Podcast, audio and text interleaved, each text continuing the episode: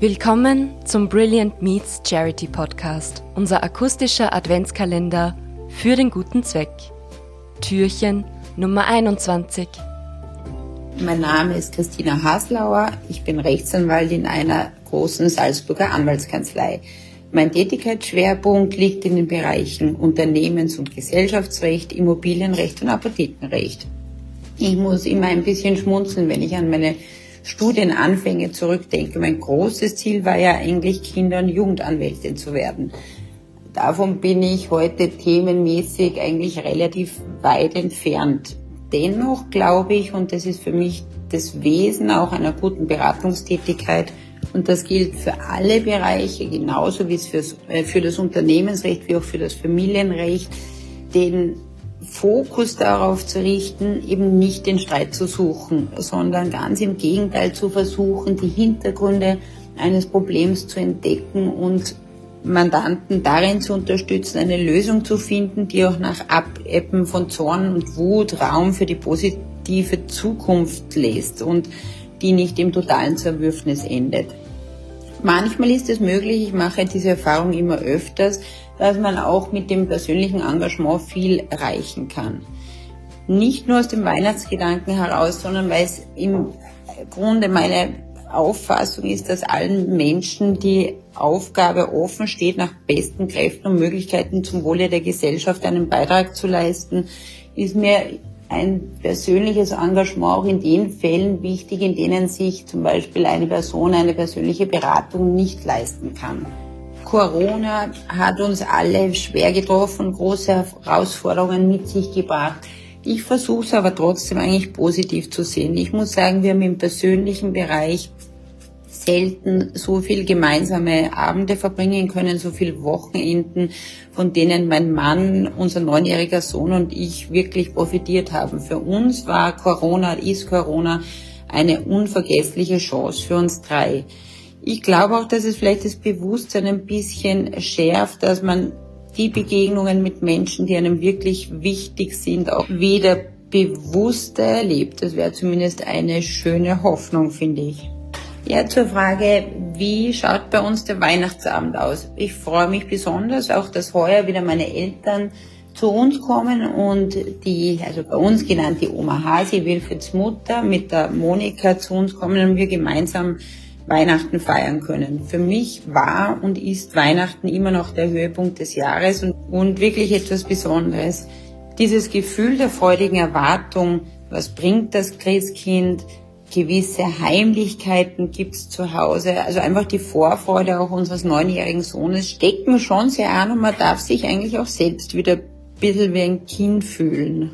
Ganz wichtig ist für mich am 24. Das liebe ich wirklich beim Weihnachtsspaziergang am Nachmittag ähm, in den Wald zu gehen, den Tieren frohe Weihnachten zu wünschen und eigentlich dann endlich diese langsam einkehrende Stille zu genießen und auch diese kindliche Vorfreude auf das, was kommen mag, zu spüren. Ja, zur Frage, was war das schönste Weihnachtserlebnis?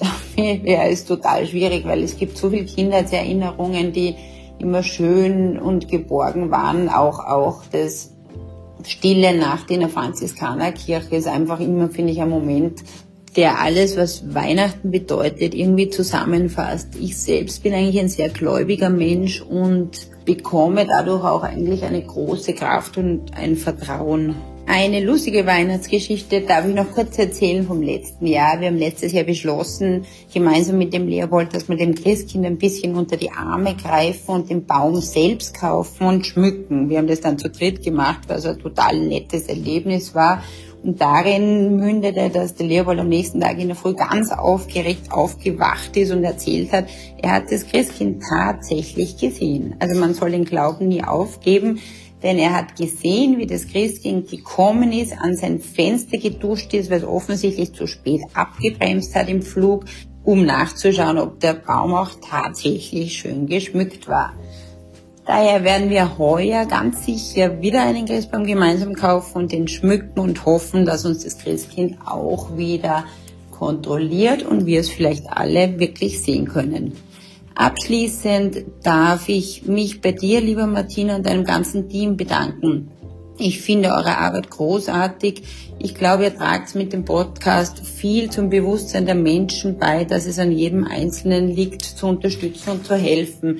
Auch dank dir, liebe Martina, hatte ich vor Jahren die Möglichkeit, die Arbeit von Ronald McDonald Kinderhilfe kennenzulernen und zu sehen, wie alle Beteiligten mit Herzblut versuchen, kranken Kindern und deren Familien die Möglichkeit zu geben, in einer schier für mich unvorstellbaren Situation, dass das eigene Kind schwer erkrankt, und in einer Spezialklinik behandelt werden muss, als Familie in der Nähe sein zu können. Wenn man die einzelnen Geschichten von der Kinderhilfe kennt und hört, die Menschen dahinter kennt, finde ich, kann man eigentlich nur noch klein und bescheiden sein und hoffen, dass man irgendwie dazu beitragen kann, zu helfen. In diesem Sinne freue ich mich, an die Ronald McDonald Kinderhilfe spenden zu dürfen. Von Herzen an alle frohe Weihnachten, gesegnete Festtage, viel Zeit und Innerlichkeit mit der Familie und vor allem ein gesundes Jahr 2021. Wir sagen Danke bei allen unseren Gästen für ihre Unterstützung einer karitativen Organisation. Besonders in diesem außergewöhnlichen Jahr 2020 brauchen viele Menschen Hilfe, Zuwendung und Unterstützung, vor allem finanzieller Natur.